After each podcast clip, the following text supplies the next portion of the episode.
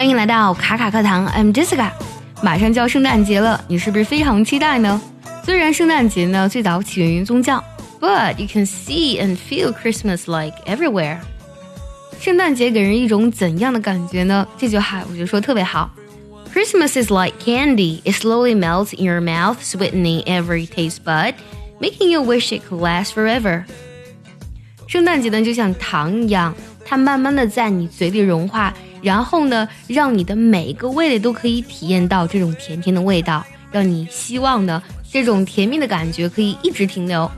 这句话当中，melt 指的是融化的意思，it slowly melts in your mouth，它慢慢在你嘴里融化。然后后面呢 sweetening every taste bud，sweeten 指的是使什么变甜的意思，taste 味道，bud b u d。那么它有包或是芽或是花苞的意思，那么 taste bud 就指的是你的味蕾了。在这里呢，sweetening every taste bud 是进行时表示伴随的一种用法。后面 making you wish it could last forever，同样呢用到了进行时表伴随，让你希望怎么样呢？它可以一直持久，一直保持。需要特别注意的是呢，wish it could 用到了虚拟语气，这里 it 其实就指的是。糖在你嘴里融化时，你味蕾所感到那种感觉。Christmas and New Year 这两个节日呢，离得是非常的近的，也是西方非常非常重要的两个节日。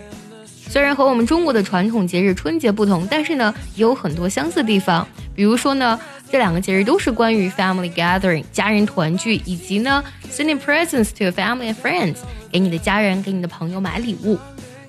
Because the spirit of these holidays is all about love. Love of your family and friends。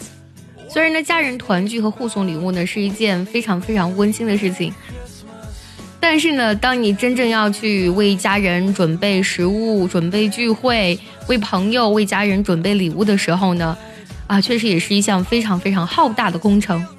甚至不少人呢有这种 Christmas phobia 的症状。什么叫 Christmas phobia？Christmas 很好理解，是圣诞节，重点单词就在于 phobia。这个单词拼作 p h o b i a，指的是恐怖症、恐惧症的意思。phobia，比如说社恐，我们就可以说 social phobia。